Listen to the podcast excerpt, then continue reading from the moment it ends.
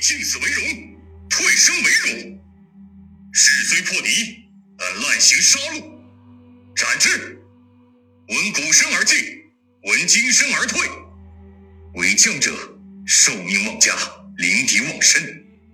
众寡同力，则战必胜，守必固。王者荣耀英雄故事：蒙恬。旧玄雍物产贫乏，纷争不断，百姓生活十分艰苦。出生于名将世家的蒙恬，因对民众苦难的同情。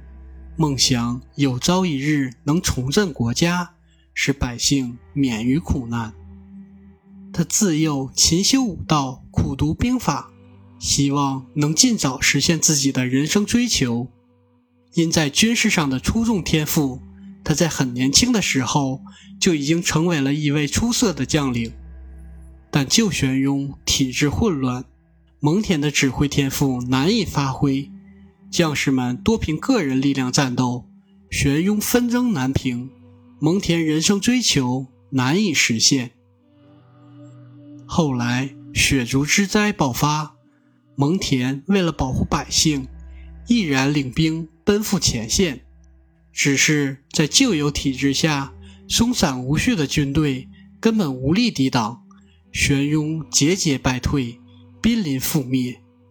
蒙恬第一次意识到，玄雍必须要有铁一般的规则和秩序。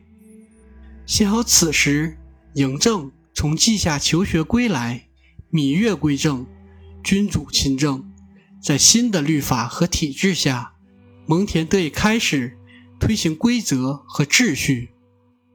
他设计了最简单易用的矛和盾，让每一个普通人。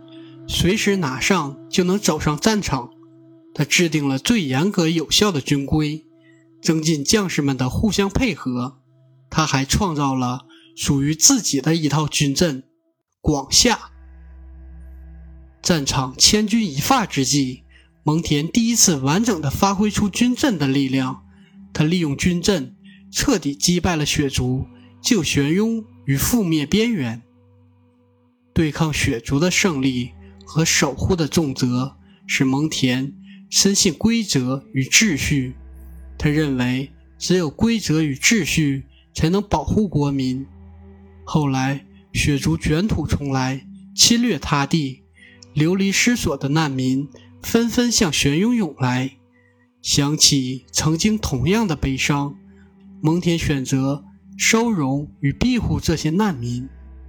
血族的伤痛不仅在玄雍。更在天下，于是蒙恬下定决心要找出血族的根源，守护天下的百姓免受伤害。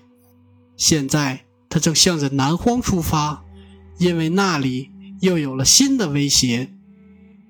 历史上的蒙恬，蒙恬出生名将世家，他的祖父蒙骜、父亲蒙武都是秦国名将，他从小就接受良好的军事教育。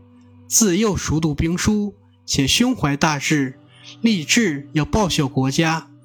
他被称为中华第一勇士，有谋略，善作战，是真正意义上的文武兼修。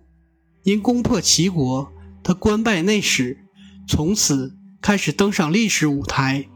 他和弟弟蒙毅都深受秦始皇的信任，史称“田任外事，而毅常在内谋”。